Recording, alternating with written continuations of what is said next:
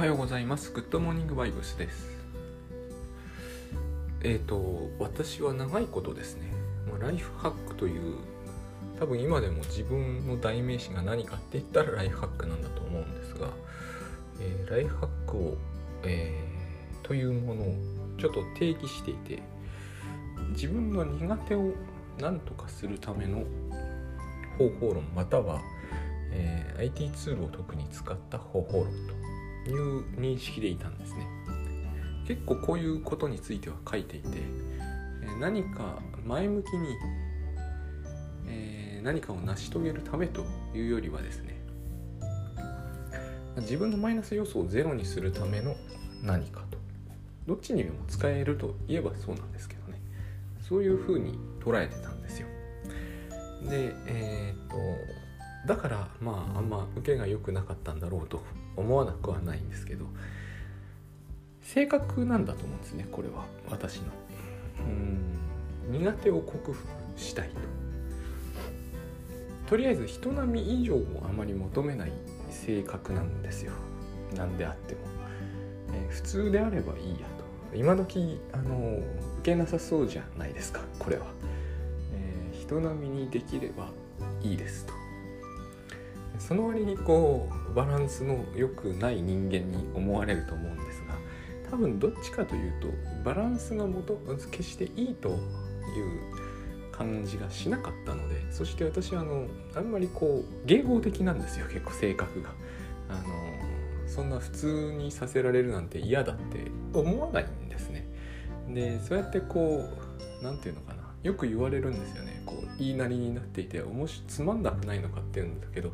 つまんないとか面白いという感覚自体もなくはないんですけどあんまり強くはないんですよね弱いんですよ。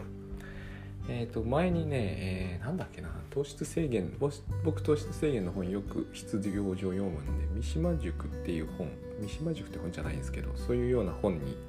あったんですけど、えーとものすごいまんまベタでこう子供の時から親の言うことを聞いていて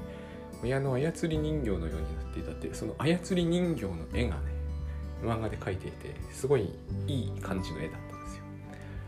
だけどですねこういうふうにはっきりとそうだっていう感じのものである場合はえー、どってことないんでしょうけど僕の場合そうとも言えそうだしそうでないとも言えそうだ何でもこうなんですよね。どっちつかず感があって別に操られてても良くないかみたいなレベルなんです。でそこまで親が感傷的だったかというと感傷的だって人もいるんですよ。特にねあの面白いんですけど学校の先生に言わせるとそうみたいなんですよね。あ非常に面白いなと。学校の先生に比べればうちは、えー、干渉がましくなかったなと思わなくはないんですけど私は学校の先生から見るとひどくこうあのいい子いい子していたみたいなんですよね。そういう認識がないんで。本音でどうだったのか他の子と比較するからそうなのかよくわからんのですよね。まあでもこれはいいとします。とにかくまあ中学受験もしましたし一浪はしたとはいえ大学もまあ大体、えー、親がの、えーと納得しそうなところには入りましたしえー、その後もまあうちの親父の希望なんですが物書きに子供がなったらいいなというのもなったしまあそのなろうと思えばなれるっていう部分じゃないですけどねこれはねまたうちの父が望んだような物書きとは全く違うと思うんですよ現にうちの母はですねまたこれも面白いんですけど、えー、私の本読むんですよ頑張って意味わからんだろうなとは思うんだけど読むんですよ父は読みませんからねそもそも私の本なんて。というぐらい、えーと、親が望んだことを子供が叶えるということは実質的には不毛なんだと思うんですよね。まあまあ死なずに、えーと、なんかこうどっか、えー、行方不明とかにもなんないからよしとしようぐらいに思っとくしかないと思うんですよ。えっ、ー、と父がどういう本を私に書いてほしかったのかどういう物書きになってほしかったのかまでは分かんないですけど多分まあタスクシュートの本とかじゃないだろうなと。というかそもそも父にはタスクシュートってどういうもんだか多分理解できないだろうからエクセル知りませんからね彼は。まあ、そういうこともありましてえ、ー、とあの、この話どこに落ち着いてるかというと苦手をですね克服するためのものだったんです。私にとってはタスクシュートもそうでえっ、とタスクシュートだけじゃなく Evernote もまさにそう。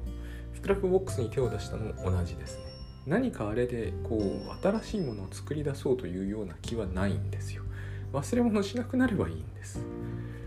そう思ってた。でえっ、ー、と最近ですねすごく自分が変化してきたことの一つとしてこれはグッドバイブスですね。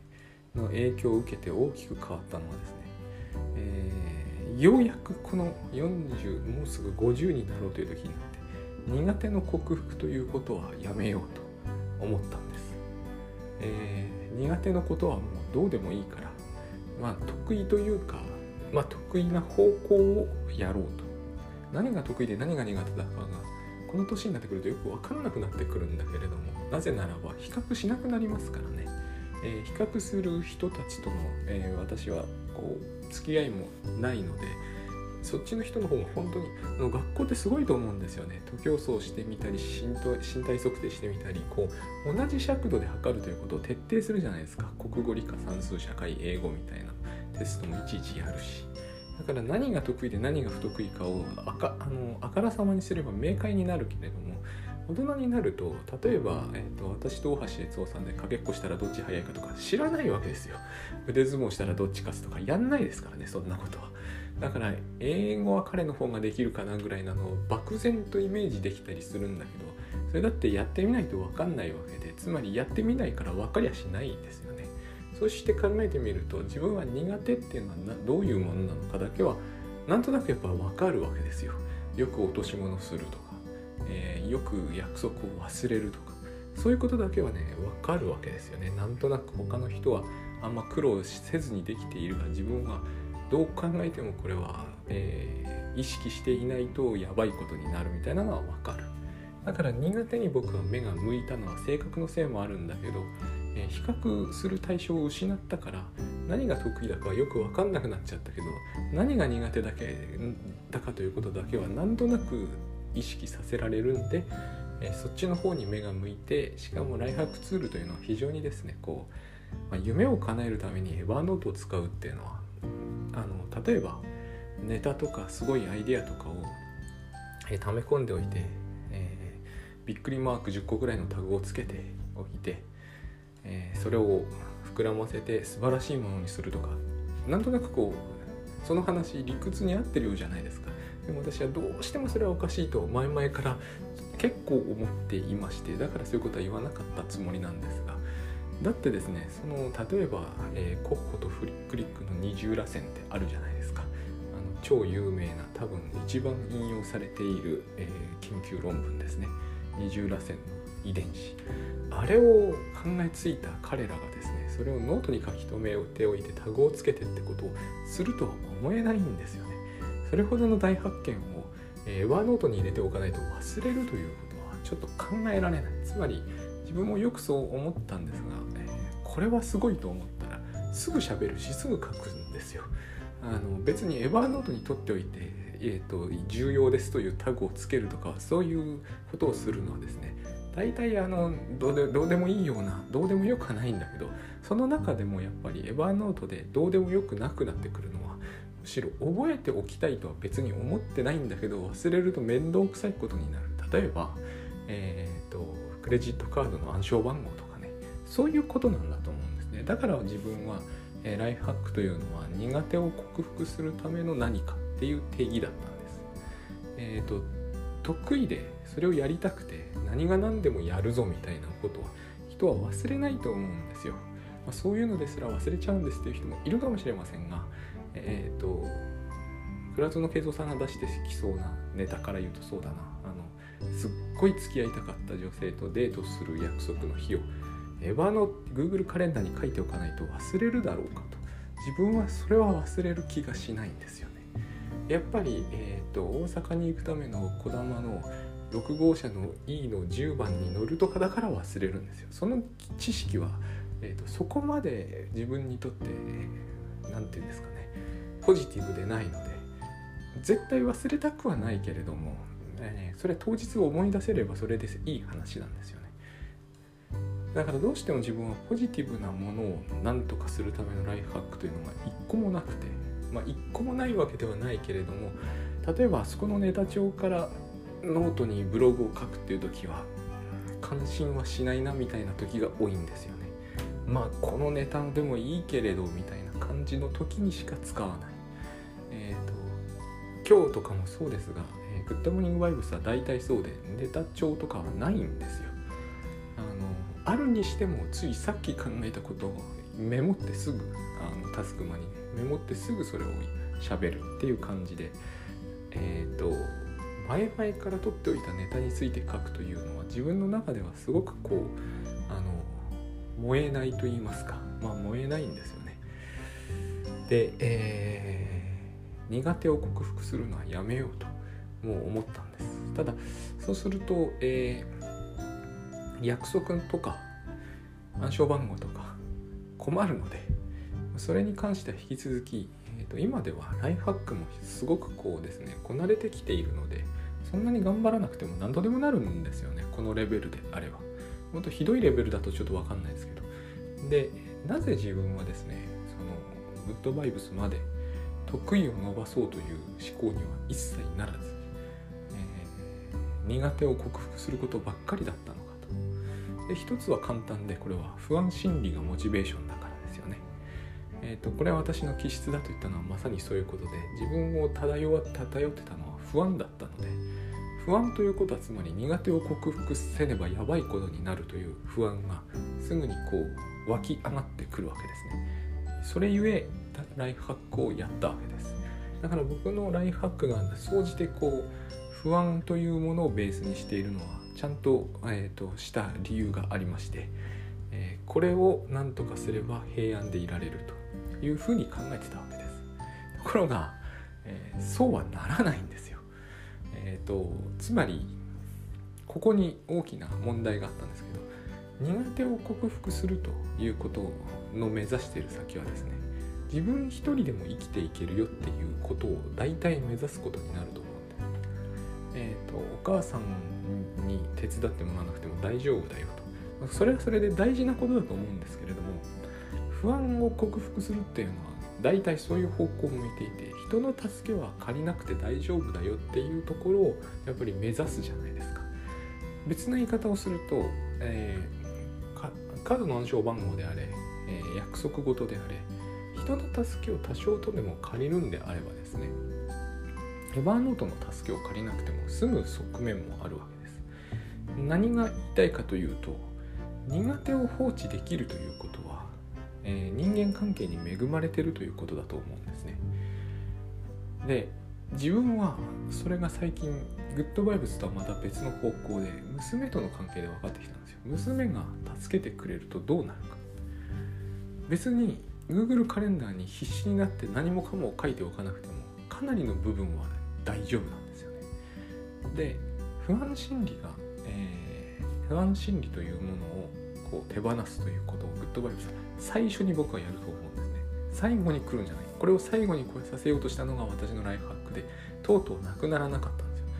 減りもした気があんまりしないですね。まあでもさすがに TaskChute と Taskuma と Evernote と Google カレンダーと Scrapbox と Dynalist みたいなことを、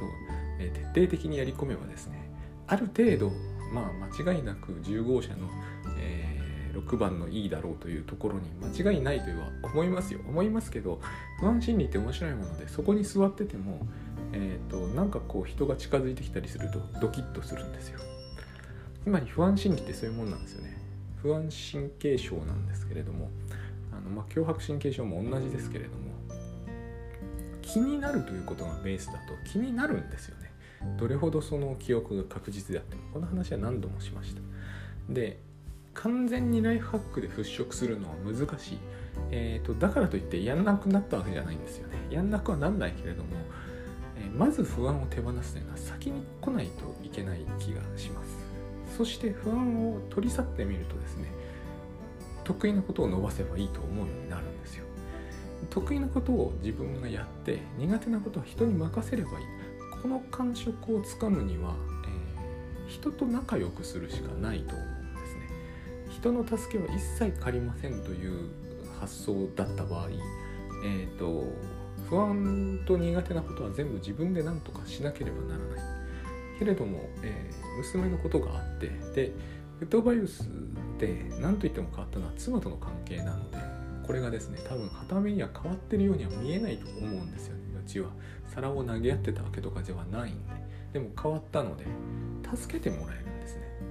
で今まで助けてもらえてなかったんだなってことが分かったんですよ。そういう変化が起こるんです。で助けてもらえると苦手なことを自分でやらなくてもいいんだといとも簡単に思えるようになるわけです。でそうするとですね自分は決してえっ、ー、と何かを忘れないでおくとか時間にきっちり間に合うとかあのそうですね、本物を書くのは好きで多分得意な方だと思うんですけど、えーと、例えばこう約束事をそこに入念に盛り込むとか、えー、うんチェックリストを作ったようにしてライディングししていくとかは非常に苦手でそもそも好きじゃない。でそういうことを一切やらないようになったらですねなることができるっていうんですかね。そういうことを一切やらないようになることができるんですね。これで初めてライフハックというものを苦手を克服するという方向で使わずに済むようになったわけです。これが非常に大きくて、えー、やめたわけではないんですよ。やめると、えー、所定の時間にどこそこに行くとかができなくなるんでやめたわけではないんですけれどもこれができるようになることで、えーと、なるほどつまり個性ってそういうことなんだと、えー、自分はですね個性というのを常にこう不安から来るものというふうに捉えていたために、えー、自分の個性というものが何て言うんだろう、えー、まあビクビクしていて平安を目指す人みたいだったんですね。そういう捉え方だったんです。でそれがなくなったので、えーと、強くなったわけではないんです。別にビクビクはしなくなったので。でそうするとですねすごくこう選択の幅が広がるというか分離しなくて済むんですね。分離という言葉が今たまたま口をついたんですけど分離はグッドワイブスのキーワードでしたね。えっ、ー、と分断でも分離でもいいんだけど分離かな。例えば家の中で分離しちゃうんですよ。うーん。これは自分がやっておくから大丈夫って言いたくなるわけですね。得意でもないのに。得意でもないのにですよ。これは自分がやっておくから大丈夫と言いたくなる。これはエヴァーノートに入れておくから大丈夫って言いたくなる。こうして何をしているかというと分離なんですよ。多分そうなんだと思うんです。今はこれをしなくなったから関係が良くなってるわけです。不思議な感じがします。だってえーと、別にエヴァーノートに大事な書類のことは入れておくから大丈夫ということでなぜ家族の人間と関係が少しですが分離して隙間風が吹くのか。まあ恐れてるからなんですけどこういう説明って非常にグッドワイブ素敵だなと自分してて思いますね。あのー、これをやんなくなったんです。確かに。今でもエヴァーノートを使ってないわけではないんですけど少なくともこういうことをやんなくなったでエヴァノート例えばエヴァノートがいい例なんですがあの非常にこう記憶を補助してくれるツールですねあれは。でよくまあ例えばエヴァノートすごい使ってる人としては倉下忠則さんって人がいますが象の墓場っていう言葉があるんですよ。つまり、えー、過去に入れたものがどんどんアーカイブの中に入って埋もれていってしまう。埋もれるって皆さんよくおっしゃる。でもまあ埋もれることに対する埋もれる対策で検索があるんですけどね。その検索がエヴァノとは極めて強力とは言えないので、まあ、埋もれるってことが気になるということなんだと思うんですね。自分は最近はエヴァノートは完全に短期記憶の補助、まあ、短期記憶ってこの言い方だとちょっと正しくないけどここ12週間の記憶の補助としてのみ意識してるので埋もれる埋もれないは意識に入ってこなくなったんですよ。ただ検索かければ引っかかる構引っかかるもんなんだけどって思わなくはないんですけれども。結局不安というものがなくなれば、えーと、 Evernote をすごくこう何ですかねその徹底活用するとかいう方向で使わなくて済むんですよね。不安心理が強ければ強いほどあのノートの中の全てを把握しておきたくなるので、えーと、運用が難しくなるんです。これは TaskChute でも多分同じで、えーと、不安心理が強ければ強いほど、えー、遠い未来のことまで把握しておきたくなり遠い過去のことまで、えー、直ちに検索ヒットさせたくなるから運用が複雑になるんです。ここ12週間のことを中心にしておいて、えーと、どうしてもだいぶ昔のことを知りたくなったら大体それはですね本来必要のないことなんだけど知りたくなったらですね人に頼ればいいんです。で人に頼るということに不安を覚えなければ人に頼ることってできるんですよ。ということを最近自分は知ったんですね。だからここのところに、えーと分離を持ち込まないというかここのところで分離をこう何、えー、て言うのかな不安心理から人との分離というものを生み出さないようにしておけばそういうふうに気をつける必要はなくて不安心理がなくなるとこの種の分離は消滅するんですけれどもあの自動的にですね、えー、タスクのタスクじゃないツールの運用というのは至って楽になります。っていうのはあ